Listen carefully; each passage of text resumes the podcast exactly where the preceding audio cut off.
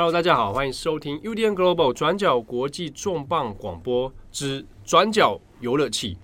我是编辑七号，我是作者哲翰。今天的转角游乐器呢，要来跟大家聊一个非常过年应景的游戏，也就是大富翁。恭喜发财、发大财的游戏，哎，发财的游戏。大富翁这个台湾的人哦，我想不分老少啊，应该都是对这件事情是有印象，而且算熟悉的。哦，你想到大富翁的时候，大家就会想到啊，掷骰子，对，然后前进走格子，然后买土地，对，然后每次经过那个起点，就会得到酬金两千分这样子。哎，对对对对对，然后。最后决出胜负，看谁是大地主。对，谁破产，然后谁是大地主，这样。没错，对台湾来讲，这个因为早期啊有引进这样的游戏盘啊，在文具店是常可以看到。大富翁，一个一个东方风格的老头拿着算盘，嗯啊，那文具店就买得到这种简单的游戏。或者你可能比较熟悉，现在也看到常看到美国来的地产大亨。啊，Monopoly 这个一个穿着西装的老头子的一个视觉象征的一个游戏，还有包括后来的变成那个电脑游戏。哎哎，对对对，大家在电脑游戏这个台湾电玩游戏发展史上也很重要的公司嘛，大宇大宇，还也做了一个大富翁的系列，成绩真的是风靡一时哎。啊，那到一直到现在，我们讲到大富翁这个。游戏本身其实是一个算是一个文化符号了啊，尽管现在也许大家很少在玩这种实体的大富翁游戏，那或者是说，即便是电玩版好了，可能也玩家没有想象中那么多了，没有过去的热度了啦。对，好，那我们今天趁着过年呢，也许刚好你也有这个机会把大富翁又拿出来重温一下，玩一玩，觉得哎，怎么好像没有我小时候玩那么感那种感觉啊？也许我们可以来聊聊，来想想。大富翁这个游戏到底发生了什么事情，以及这个游戏怎么诞生的？它怎么好玩？然后它的玩法为什么会让我们入迷？然后为什么它又又被不好玩，被人家遗忘？对对对，对。好，今天的转角游乐器，我们来按下 Start 键。OK，好，我们先讲大富翁啊。大富翁，你我先问哲翰，你你自己是热衷这种游戏的吗？以前其实小时候家里有，不知道我就不知道为什么，就从懂事开始就发现家里有这种东西，然后就会玩嘛，过年的时候会玩嘛，对，然后玩一玩，那时候就是那时候比较印象印象深刻的就是那个房子啊，我每次把那个拿拿那个小房子去盖到盖到那个地图上，都觉得很爽。还有一个塑胶制的塑胶制的小房子，对对对，然后你盖了盖了几格的绿房子，会变成红房子。哎，好像说是盖旅馆，对，盖旅馆，对，然后就觉得很爽，这样。对，其实哦，我对大富翁的印象，大概小时候玩的真的实体版的、图版的，也大概都是在过年。对，而且你过年买了一套之后，明年的过年还会再买一个。对，啊，因为前一套都永远不知道去哪里。对。然后那个那，那个钱币都会弄丢，因为平常小朋友都会拿那个纸钞来乱玩乱玩嘛。哦，那但也很奇妙的是，那个游戏好像就是在过年的时候玩比较有感觉。对，然后平常如果跟比如说我我我有一个弟弟，平常我跟我弟在两个人很很凄凉孤单的在玩的时候，就会觉得人生好凄凉。就是两个人玩好像也没意思啊，大概要至少我想四个人玩。对，哦，那大人在旁边打麻将啊，小朋友在旁边玩大富翁。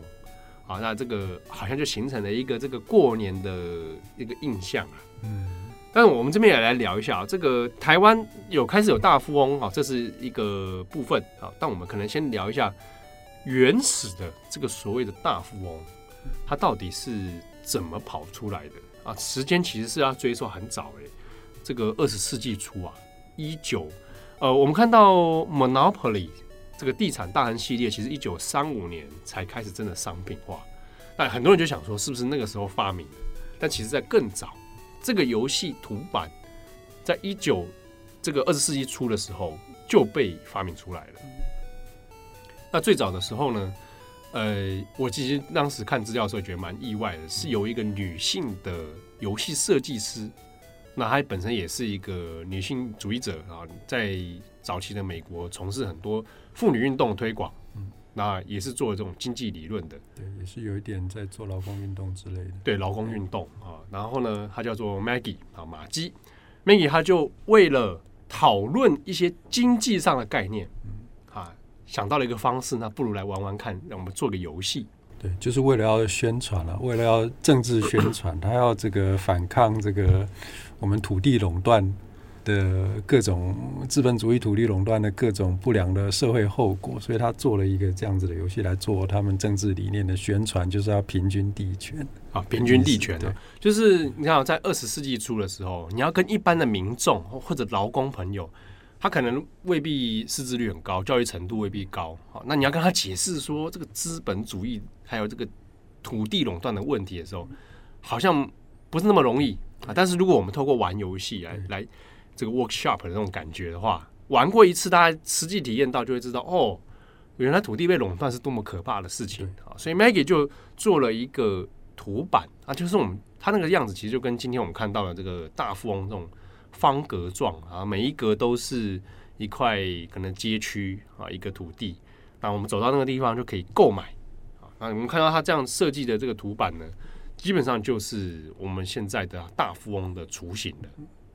但是也其实比较有趣的是，他开始设计的游戏的时候，他有设计是垄断的跟反垄断，就是他他会他的这个游戏的设计的所有的机制，首先是要让我们各个玩家。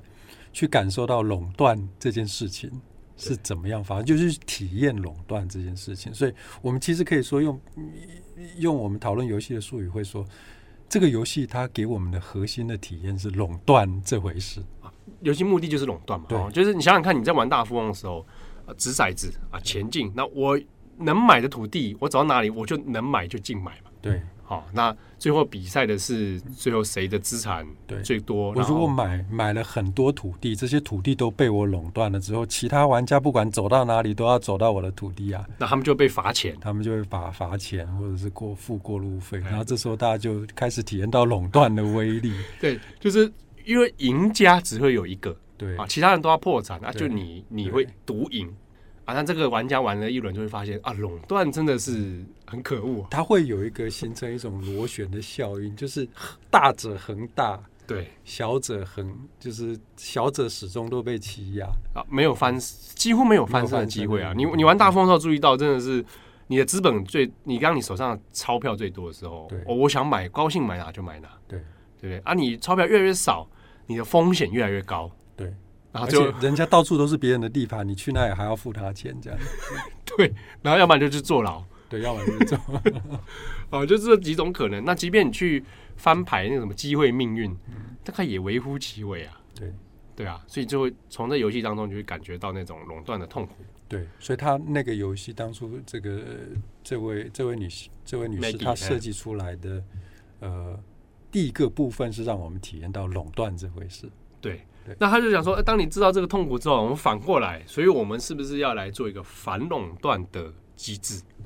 好，所以游戏的方式又改变成了说，啊，我们透过合作的方式，大家可以共赢，好，平均地权。对，就是他玩到他第一个阶段玩到有一个人快要快要快要完蛋的时候，这时候他就开始切入第二个阶段的模式，然后这个模式就是我们所有的地呢都是大家共有的。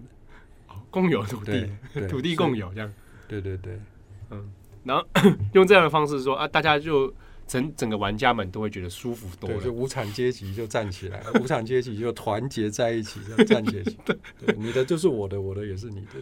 啊，然后一起享受这个人性的美好，对，一起享受人性的美好，所以很好玩啊。所以在当初这个游戏被发明的时候，它其实是本身是一个政治理念的宣传品。好，那结果呢？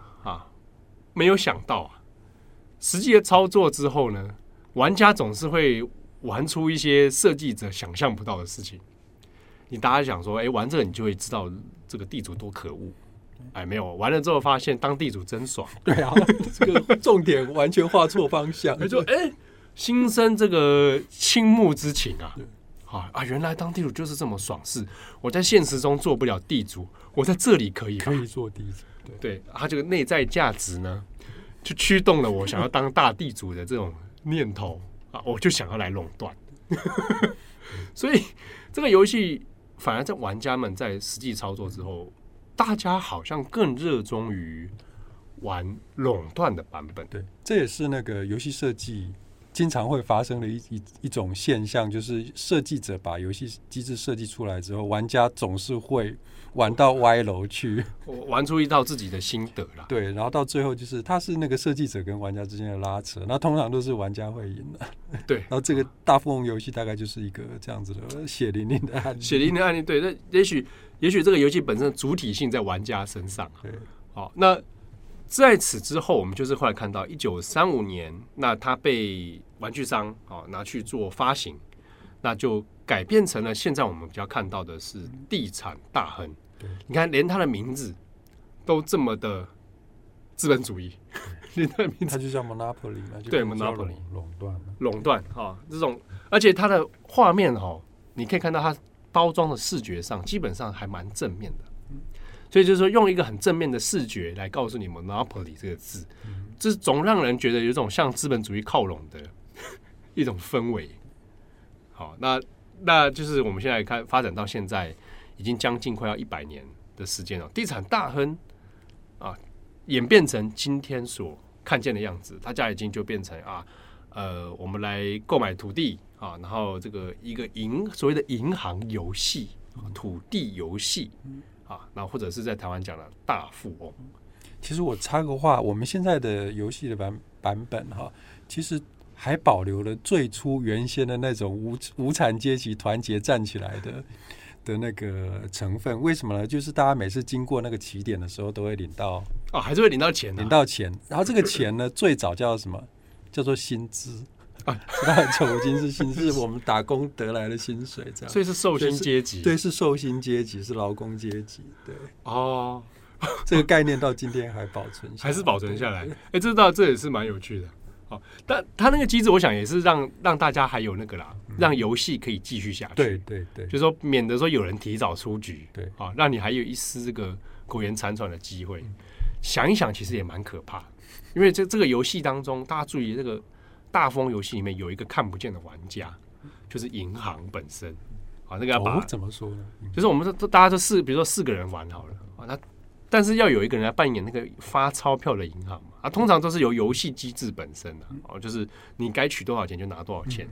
可是我有时候以前在玩的时候，都会想说，那个银行啊，第一是它不会倒闭，第二是它中间过到起点之后又要发钱给大家，我总觉得好像有人默默的在看着这一切，然后默默的逼死很多人哦，你不要破产，你继续玩。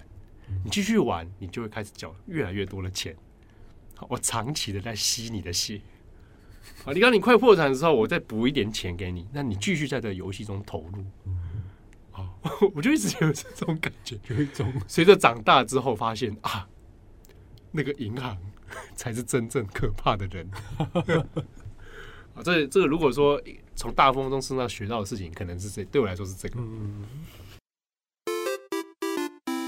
不过我们讲哦，这个大富翁本身啊，它的游戏其实讲起来还整个机制流程，它还算是蛮简易的啦。对，对啊，就是啊，掷骰子，大家玩家掷骰子前进，然后购买土地啊，然后顶多大概有一个变数，大概是中间会有这个所谓的机会跟命运。不过通常玩到后期，那个影响的程度都很小。对。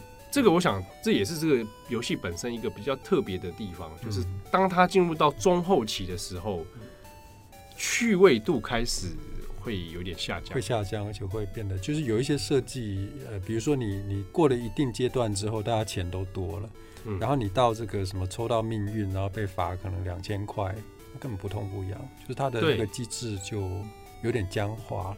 当开始有出现明显的优胜者的时候，对哦，它的。后期就我想大家一个体验，你回想一下，就是会有一个人在那边玩的玩的很起劲，然后其他几个人意兴阑珊，意兴阑珊啊，这个地都是你的，我就不要玩了。对啊，然后就在大家在重复的操作，对啊，掷骰子啊，重复掷骰子，重复啊，就是看谁要不要那个，或者有的人干脆自行宣布认输。对，然后这样的状态下，就觉得好像最后赢了之后，好像也没有什么那个特别的那一个成就感。嗯、我想这个应该是。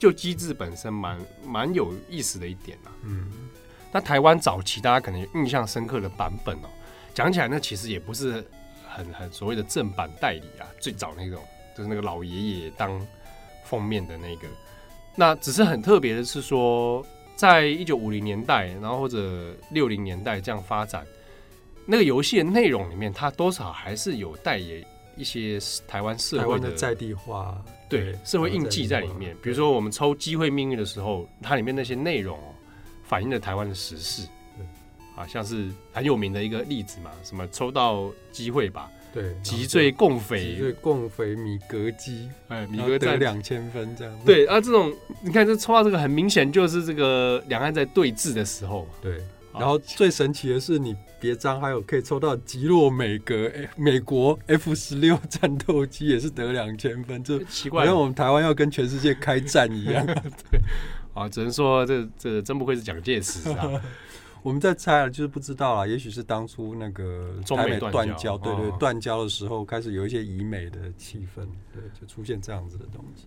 对，或者说，哎、欸，什么呃，台湾股市破万点这种、嗯、啊，好像蛮带有在地化的内容开始出现。对。然后我以前玩的那个版本，其实我最那个，我我我印象最深的是，你走到不同不同的路，因为它我玩的那个版本是以台北市的街区为主的。哦，台北市街区对什么各各条中孝东路啊，忠孝东路啊什么？那我那时候印象最深刻是那个最贵的路是新生北路，哦是哦，新生北路要四千块，这是整这整个图版里面最贵的。对对对，地价最贵的新生北路啊。对，我不知道，我很很讶异。它也许是真的是那个时代吧。对，然后像有一些地方就是最便宜的就六百块什么的，那。当然一定会有介寿路，这时候就很尴尬。那个介寿路要给他安排多少钱呢？三千两百块哦，处于 一个中高价啊，蛮高的蛮高的价位，但是又不是最高啊。介介寿路三千两百块，哎，这很有趣哦。你如果去对照现在的地产大亨，他有出台北版，嗯，啊，你就可以看出来那个他们地地价的分配，那就很显然信义区可能会是 top one。而且它因为出现一零一的这种象征。啊等一下我们应该要这个科普一下介寿路是哪里因为现在已经没有介寿路了啊对对对对对对对对哎介寿路介寿路这个历史名词啊。就是总统府前面的那一条啦凯达格兰大道。对后来改名了对对对介以前叫介寿路。啊这个这个是有一些时代印记的。啊，是的，为了庆祝蒋介石，对对对，祝他长寿，对，就是总统府前面那条路，那条路就是在给他祝寿的，真可怕。好，所以早期其实引进的版本大概变化就是在内容上面，那个文字叙述的部分，对，但在机制上面其实没有什么太大的。但好像我听说那个有一点，就是台湾的玩法跟国外的玩法有一点点不一样，就是规则上有一些细节上的不一样。哦，对，可能有一些改变，对，但是整个大体上的机制是一样的。然后台湾的特色大概就是我们有那个机那个机会啦、命运啦，是用台湾在地的实事来当做。对，对，我在想会不会早期台湾的时候，你在这游戏当中最好不要提到什么平均地权这种事情，一提到哇左啊左派游戏啊，全部抓起来，就不小心。共产党宣传，我不知道，这个是有点开玩笑了，嗯、但就这个玩个游戏也会惊心动魄。对，对啊。那其实随着时代演进哦，大家也知道，这样的游戏内容它多多少少还是会因应一些为了刺激度啦，或者是。改良啊，哦，开始出现一些变化，开始出现一些变化。对，其实因为你原先的那个版本，我们最早我最小的时候接触到那个版本，其实你你玩到一定程度就觉得好无聊。对啊，对啊，那再怎么玩都那个样子。然后他们后来当然就因应的出现了各种不同的版本，包括你比如说纸上游戏，你可以什么投资投资股票啦，什么有的没的。那当然我我我我我我小时候没有玩过，但是我自己印象最深刻的是它。电子化之后，就是被做做成电脑游戏之后，嗯，它的玩法机制就大大的改变，大大的丰富，然后也因此呢，去怎么讲，去改变了这个游戏给带给人的核心的基本的体验，它就变好像变成它的游戏的重点变成另外一另外另外一件事情，一件事情。就是，其实我们知道早期的版本就是很单纯的，就是在玩垄断，对，在体验垄断这件事情。然后你你垄断变成大地主，然后把其他人全部都弄到退场破产这样子。然后这个游戏这样子的玩法，一直到进入那个电脑化之后，就是大宇出的那个大富翁的时候，他就开始借鉴，应该是借鉴淘铁吧。接近那个日本的桃太郎电铁系列，对的一些机制跟玩法，就包括你可以用，你可以获得一些道具的卡片，然后来增加自己的利益，或者是陷害对手。对，陷害对手，对，哦、攻击对手，攻击对手，陷害对手。比如说你弄一个陷阱卡，然后他经过了之后，他就怎么样？比如说他他就暂停一回合啦，他就被送到医院去，还是怎么样？对对，然后暂停三回合或或五回合之类的。就当他变成坏大风这个机制哦，变成电玩化之后，它开始增加了很多玩家之间彼此的竞争机会，勾心斗角。对，对，因为原先的那个版本就是大家都掷骰子嘛，我们就听命运摆布，然后我刚好走到那个地，我就买下来，那地就变我的。其实我玩家跟玩家之间没有互太多的互动，互动其实很低，顶多那就是说你可以好像可以交易部分的那个对，或者是说有一些那个。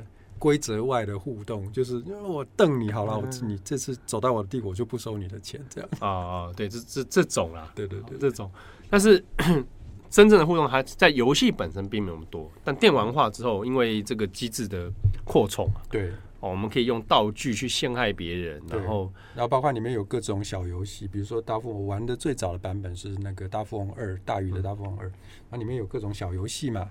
对对，然后接接硬币、接金币啦。对啊，那它的地图也可以做的比较复杂，就是它不用是一个传统的一个一个回圈而已，它还有很多分岔、岔路之类的。对对，然后可能还可以用一些新的这种地地理形形形态这样子。还有一个是接近那个桃铁的机制，就是有穷神跟福神、财神的这种机制。就是说你，你你进到一个格子的时候，它有时候你不只是买土地啊，你可能是买道具。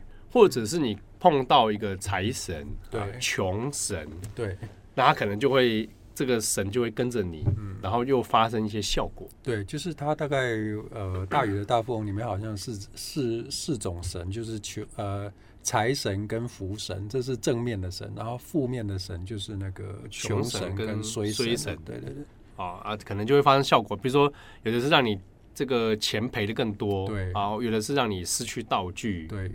这样子大概是这样子，然后多了这一类的机制，就变成它的丰富度就比起过去的那种纸上的版本大大的提升。然后我觉得啦，就我玩的经验就是，你原先的那个版本就是让你单纯的体验垄断这回事，可是到了呃新的电子的版本，就它就慢慢变成一种我们现在会说派对游戏啊，party game，party game，对，就是它是一个呃我们。另外一个说法叫友情的游戏，友情破坏的游戏，就是友友情破坏。对，像就像这个马里奥赛车那个样子，就是你不单纯的赛车之外，就互相丢道具、互相互搞的，互相陷害、互相陷害。呃，刻意造成玩家之间的呃竞争或仇恨。对对，就竞争或仇恨，试图在在你们的之前人际关系中发生一些变化。对 对。对，我想这个这个在我自己小时候也是会，因为以前那个还没有那个连线机制的时候，嗯、大家是围在一台电脑上面，对，围在一台电脑上面开始玩大富翁，对啊，轮流每个人轮到你回合，你就过来操作，对，而且那时候那个荧幕还小的不得了，都什么十四寸，屁股超大那种，屁股超大那种正正方方的荧幕，然后四个人塞在那里玩这样，对对，这个我的确是我也自己的回忆啊，嗯，但是就在那段期间是可能是大富翁这个电电玩版的。应该算是鼎盛期，一个高峰。对，它应该是到它的二代就非常的 非常的流行，然后它的高峰应该是到四代。我想现在很多玩过那时候大富翁的呃人的回忆，大概都停留在四四代。哦，因为在五代以后，慢慢的它可能这个系列走到一个一个瓶颈哦，就是你再怎么出游戏机制，好像还是一样。对，所以你要做一些变化，可是那变化未必市场买单。对，而且而且有很多别的类型的游戏一个一个被发明出来，所以那个竞争注意力的竞争也很激烈。对，对其实应该这样讲，那个时候也有很多是类大富翁型的游戏，嗯，掷骰子前进，然后做什么事情的这种这种类型，其实有好多种。嗯，比如说你玩过什么？对，我玩过一个叫《富甲天下》哦，它是以三国为题材，那、嗯、大家也是这个掷骰子前进，然后买土地，那就是买城池啊，嗯、然后你可以买这个士兵啊，买啊得到武将，嗯、它其实就是有点像三国模拟游戏，但是它变成大富翁版，它用骰子。对，然后也是走格子，也是走格子。好，然后走到什么地方后，大家会发生事件，嗯，这样。所以他那个方式是如出一辙啦。那你觉得这样子的游戏跟传统大富翁那个魅力差别在哪里？其实我觉得真的还是在于变化上面，嗯、就是我做的事情变多了，然后我有其他主题的代入感啊，比如说啊，三国你就很容易接受某种三国的设定，嗯，然后也比如说里面就可以有哎打仗这样子啊，虽然说都是走棋盘。但是你会感觉，哎、欸，好像是一款新的游戏，对吧、啊？那如果那个时候有在玩日本 PC game 的话，其实可能也会注意到，日本也开始慢慢多这种，哎、欸，小成本，然后做出棋盘类型，然后掷骰子，对，然后去去推动推动的一个游戏，嗯。对啊，刚刚那个七号谈到那个富甲天下嘛，他就勾起了我一个回忆，嗯、就是这一类的以大富翁为原型的这种，把它衍生出了各种不同的玩法，或者是包括它的主题都变成三国的这种玩法的游戏，其实我以前有想要做过，哎，就是亲手制作，对，但是没有做成啦，不然我今天就不会在这里了嘛，对。对，就是那时候大概就是我我高中的时候吧，我高中跟大学的时候，那时候其实我我从小就很想要做游戏嘛，所以经常会自己在那个、啊、那个纸笔上面画一些游戏的企划，嗯，然后我国小的时候就开始画，然后我国中的时候自己在在做戏剧我是。对，我就国中自己开始做 CG 了。对，我是我是做 CG 的。我那时候投投稿游戏杂志还被录取，然后哇，然后有那个游戏的工作室寄信来给我，叫我去当美工，然后我就说我才国三呢。哇，你哇，原来还有这段经历，有有有这段有趣的经历。然后那时候我们画的软体都是那个二 D 的软体嘛，DP Two。哦哦哦，我知道那个 DP Two。早期很多开发工具是用对早期的开发。对，早早期开发游戏很多是用这套美工软体。对，然后到了高中跟大学的时候，我分别都跟朋友试图提企划案。那时候我们做的那个企划，其实就是这种掷骰子式的棋盘的游戏，可是我们给它的主题是一个奇幻世界的主题。然后也是类大富翁这种类大富翁的玩法，但是是奇幻世界的主题，有点像是你玩那种奇幻的 RPG，把它给大富翁化。哦哦哦，对。然后那时候我们就呃有去找当时的一家呃游戏公司、游戏工作室、游戏公司，台湾的，台湾的，现在还在，哦，现在还在，而且现在台湾在的不多，对，现在还在，对。然后那时候其实那时候他们还是一个小工作室啦，嗯，嗯，哎，然后呃，我们去谈就还还有谈成哎，人家愿意跟我们合作，就是我们出企划，两个学生这样子，对对，我们出企划，然后我们出美工，然后他们出城市这样子，嗯，这样子的合作，其实这也反映出当时大概就九零年代下半吧，那时候台湾的游戏产业刚。就是刚开始百花齐放，对本土的游戏产业百花齐放，所以那时候门槛是很低的，低到说你看我们连 两个高中生都可以被跟人家去谈合作这样子。哦哦哦，对，然后但是因为后来我们要联考什么的，就就没有完成这个计划。对，但是有提案了，然后也聊过了。对对对，然后就是那时候我们提出了这种呃，我们的我们的企划案就是一个大富翁玩法的奇幻 RPG。嗯嗯，对，那。这个也可以从从这个侧面也可以反映出，其实大富翁这种棋盘的游戏在当时是蛮流行。对，而且对我想想，有可能一部分是因为它城市也相对没那么复杂。对，在制作难度上，它的企划上面比较没有。对啊，然后它好像可以百搭。嗯，你只要有给它主题跟故事，对，就能够去换各种的皮，这样。对对对。对，我想这个对制作来讲应该应该是 OK 的。对，因为我们不用什么太多的那种什么三 A 企划的大成本，对，或者说我重新去想一个新的游戏机制，那个太累。是啊，我有个现成的传统大家都认识的方法，然后就来套这样。对，没错。好，那这游戏最后没有没有诞生，最后就无疾而终了。哎呀，存在我的硬碟里到现在。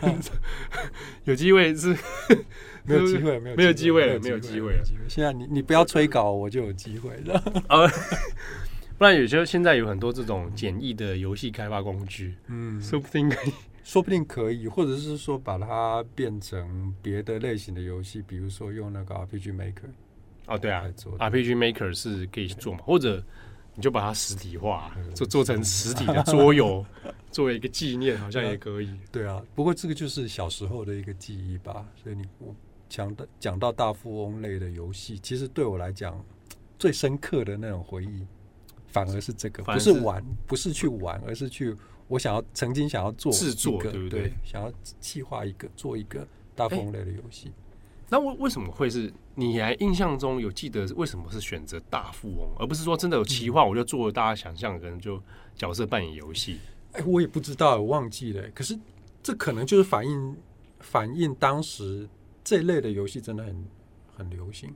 嗯，有可能直觉就会想热度很高，对。然后它算是一个创新的玩法，就是你把大富翁的游戏把它套上那种奇幻 RPG 的的主题啊，在那个时候其实还还还没有人这样做过，比较少，因我我不确定是没有人，但是比较少这样做。嗯，对，嗯嗯嗯，那个是我在那个时候。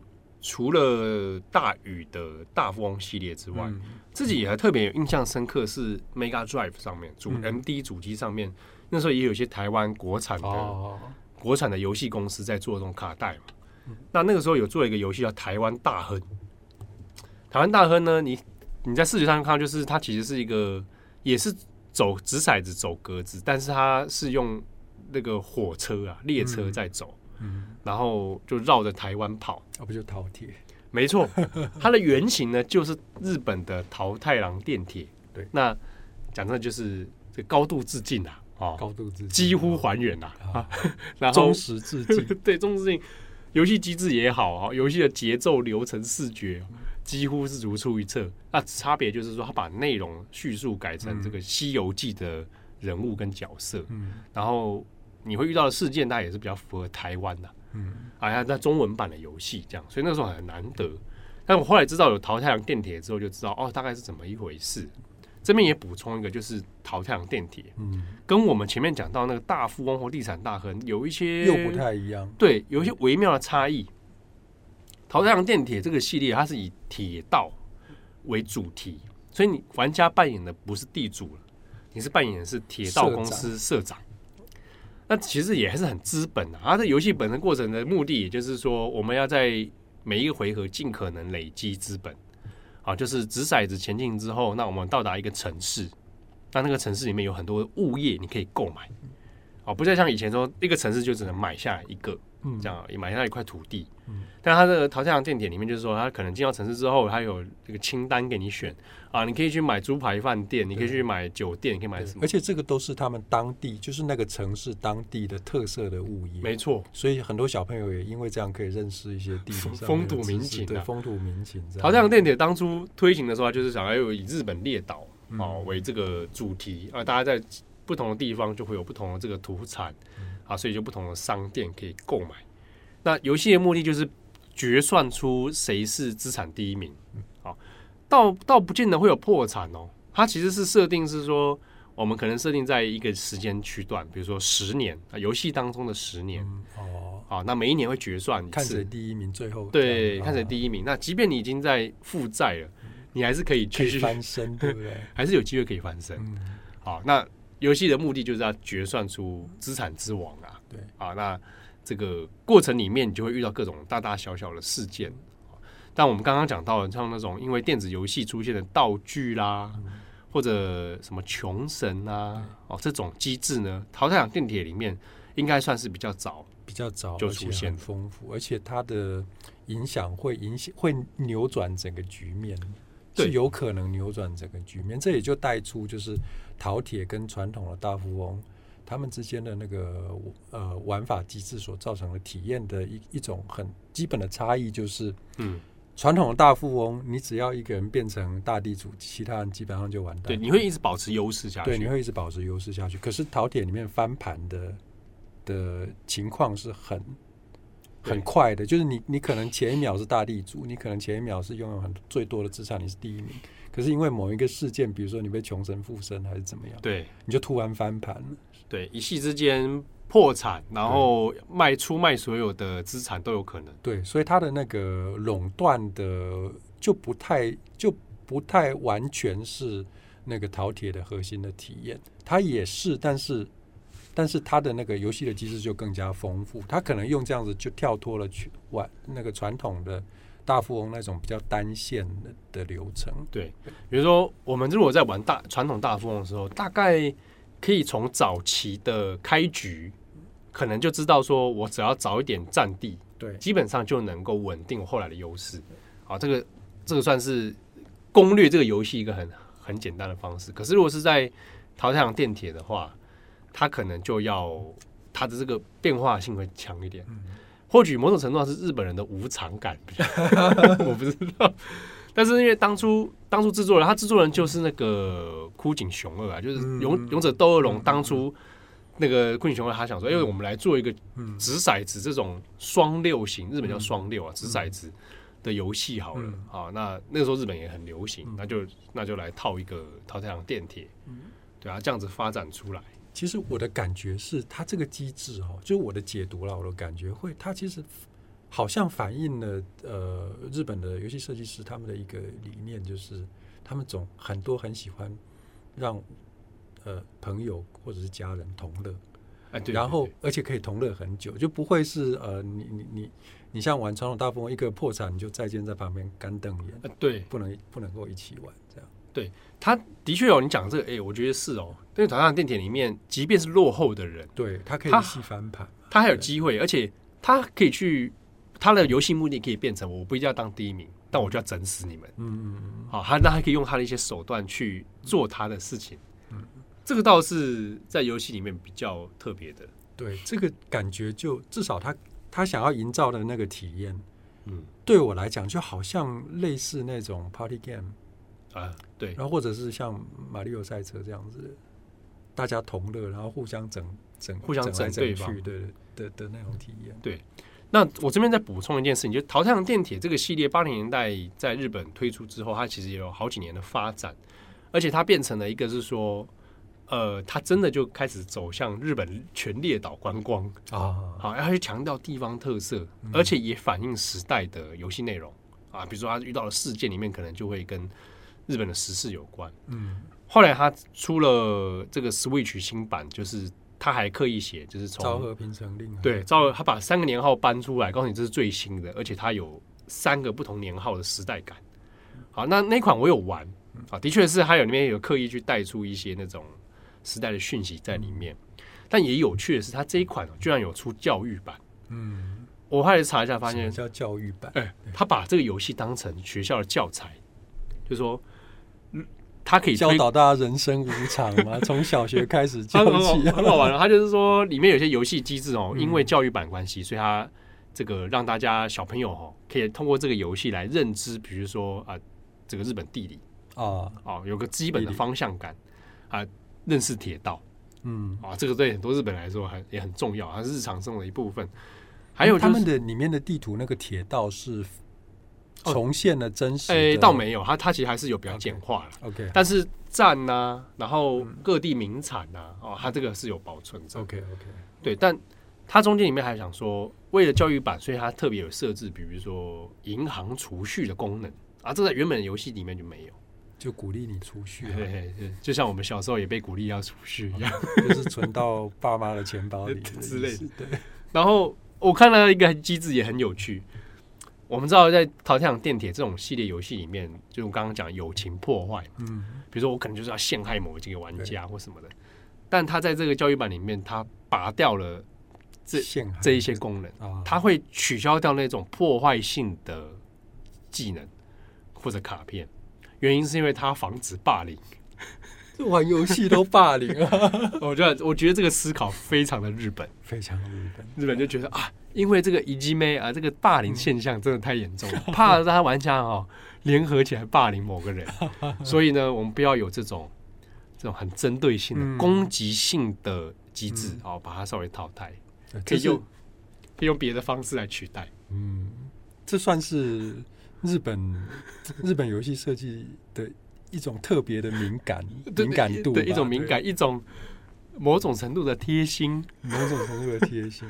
对，但也某种程度，也许不知道会不会变成矫枉过正。嗯，我不知道，但但他们这个思考，我觉得有是有趣的。嗯，对啊，那我也没有想到说，其实你讲起来，它本质上最早大富翁被开发出来当政治宣传工具。嗯，然后现在的桃太郎电铁，它还是可以被当成某种教育功能。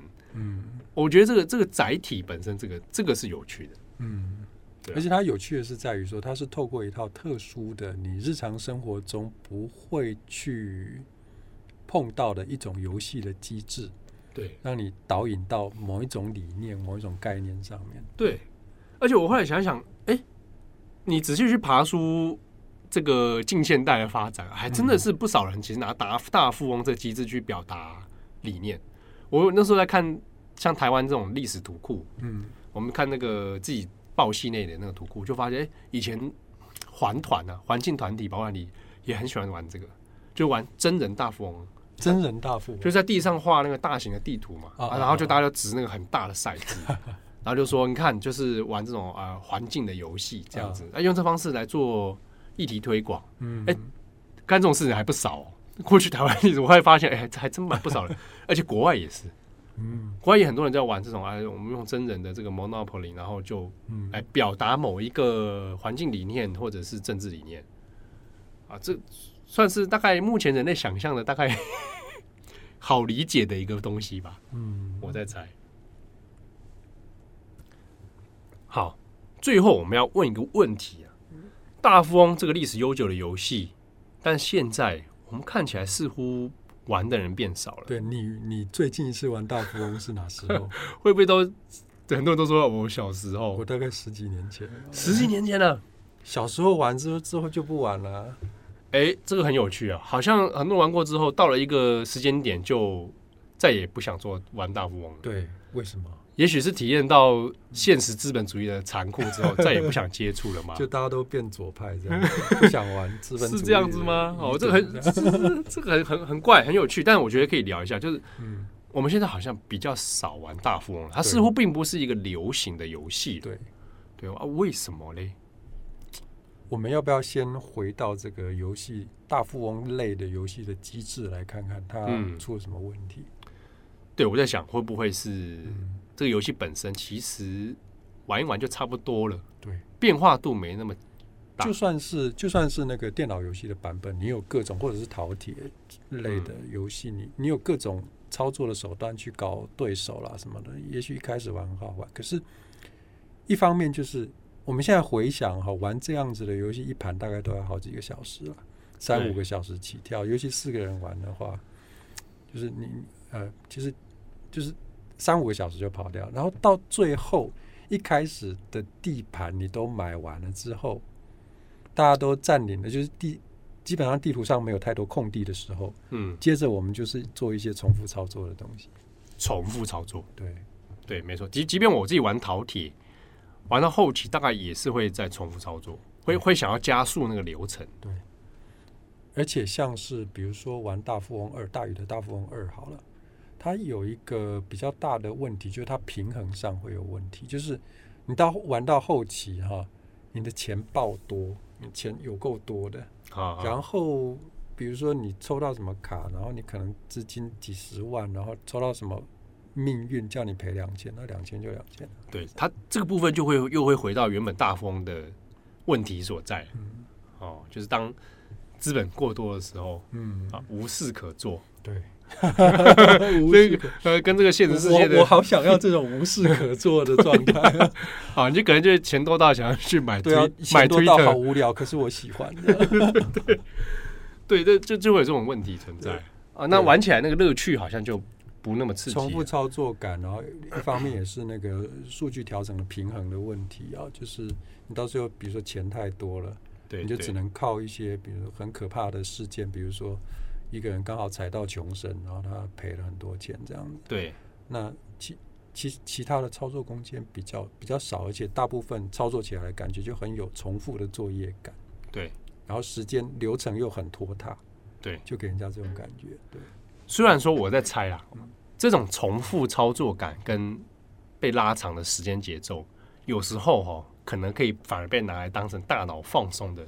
对，就是我们一一边聊天一边，哎、欸，一边在那边手上那边操作这个游戏，这样。对，哦。但现在的问题就是，我有其他类型的游戏让你头脑放空，那你干嘛玩这种这么老套的这种桌桌游转转转电子游戏的东西？对，就是我我可以玩游戏变多了。对，我可以玩游戏变多了。就以过年来讲哈，未必要玩大富翁。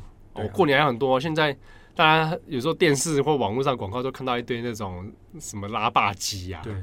哦，各种中奖啊，吃饺子老虎啊，这种博弈类型的也很多。而且大富翁它主打的一点就是多人同乐嘛。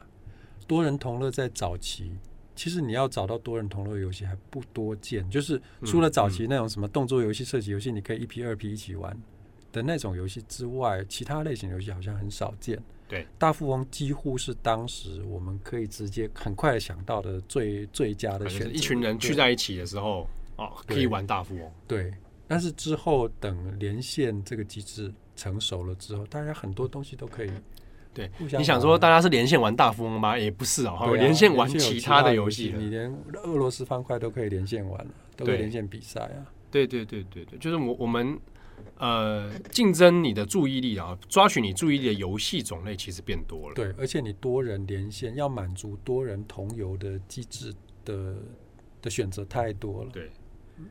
对啊，所以这样久了之下，大富翁的确啦，讲直白一点，就是会会玩腻，会玩腻。好，然后就会开始想要说，哎，我去试试看不同类型的新游戏。那刚好网络时代的来临，啊，然后国外游戏的引进，啊，其实这些种种的因素凑成之下，其实市场上面的商品变多了。对，好，那大富翁就。很容易在这些潮流里面慢慢慢慢失去它的那原本的被淹没了。其实我们现在好像大呃，比如说大宇的大富翁出到第十几代了吧？对啊，后来后来有手游版嘛，然后这个新的 PC 版的这个新版本，也的确很多人玩的好像是一个回忆啊。对，然后它基本的逻辑好像都一样。对对，好，要要再发展成不一样，可能有有点难度哦。因为好像就是做新游戏，如果不一样的话，就是变成一个崭新的游戏。对啊，因为即便你看看日本做这个历史悠久的，也有也有这种类型的，其实发展到现在也也差不多。那为什么饕餮到现在还还还这么多？这这很奇妙，就是日本人总是会有一群你知道粉丝们，就爱就爱这一位。日本是一个独立。独立于其他地方，加拉巴哥化之世界，加拉巴哥化之后，他们就是会有一加拉巴哥，就是有 陶铁。解释一下，就是说加拉巴哥化手机，对，就是说呃，这个是个专有名词啊，就是说日本会有一个独特的岛屿生态，对，封闭于其他世界的其他部分，独树一格哦。然后在那个东西会在这个这个岛屿里面自然长成它自己的样子，对，比如说手机，大家还用掀盖手机，对，到现在还会有。哦，那加 加拉巴哥话就是，呃，日本的游戏也被人家讲过，它有点加拉巴哥化的趋势啊，嗯、就是自己玩自己的。对，比如说玩饕餮啦，玩勇斗啦，对，然后它就是可以成在这个岛屿上成立。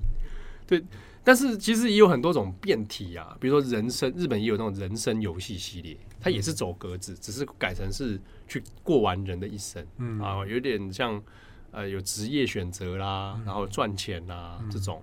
但本质上还是一个棋盘类型的，嗯，对啊。那摆到如果现在台湾或者讲到全世界，大概也是也，我想也不脱这样的逻辑啦。嗯，哦，我们的可以玩的游戏太多了，对，好，那大富翁可能就会在这个潮潮流之中被淹没。对，而且这也涉及到那个主流游戏的迭代了。对。那主流游戏从可能八零九零年代一直到现啊、呃，可能甚至更早七零年代到现在，每每一段时间里面的主流游戏的的品相都不太一样。哦啊，对，对就是流行也可以来谈、那个。对，流行的事情不一样啊。曾经一度像快打旋风，哇，曾经是大街小巷都知道。对，对不对？现在也过了一阵子那个。潮流好像那个所谓格斗游戏，格斗游戏对，格斗游戏大概流行最流行大概九五年以前，九五、哦、那时候那时候因为非常的崭新啊，对对对，啊。那后来又一阵像以台湾来讲哈，有一阵子这个新闻的话题讲的是射击游戏啊，CS，嗯，网咖第一人称射击游戏，对，刚好那时候网咖的诞生，对，CS 跟世纪帝国对，哇，变成一个新闻话题，大家都知道啊。有这个电玩，大概是九零年代末期、零零年代初那个时代，那个时代大概就是第一人称射击游戏，就是那种呃连线竞赛的第一人称射击游戏，再加上那个我们说像星海这一类的啊，即时战略、即时战略游戏，或世纪帝国这类即时战略游戏，对。对啊，所以你可以看到注意到说，随着社会脉动哦，大概流行的类型就不一样，不太一样，对。对啊，那大富翁曾经风光过。那只是现在的时代慢慢在退去，它退下变成一个时代的资产，凭我们就是让我们能够呃去回忆它，这样对，去讨论它，对。那只是说回到它原本机制的本身，发现人类玩这种资本游戏这件事情本身还是存在，对，还是存在，还是很可怕。而它变到别的地方去，对，而实现成为大富翁的梦想，至今都没有完成。都没有实现啊，真可悲。好，那感谢大家的收收听啊，这个希望大家过年期间啊赚到该赚的钱，赚到该赚的钱，对，早早早日成为资本家，对，成为大地主，成为大地主。好，呃，感谢大家收听，我是编辑七号，我是作者子翰，我们这个转角游乐器，下次见喽，下次见，拜拜。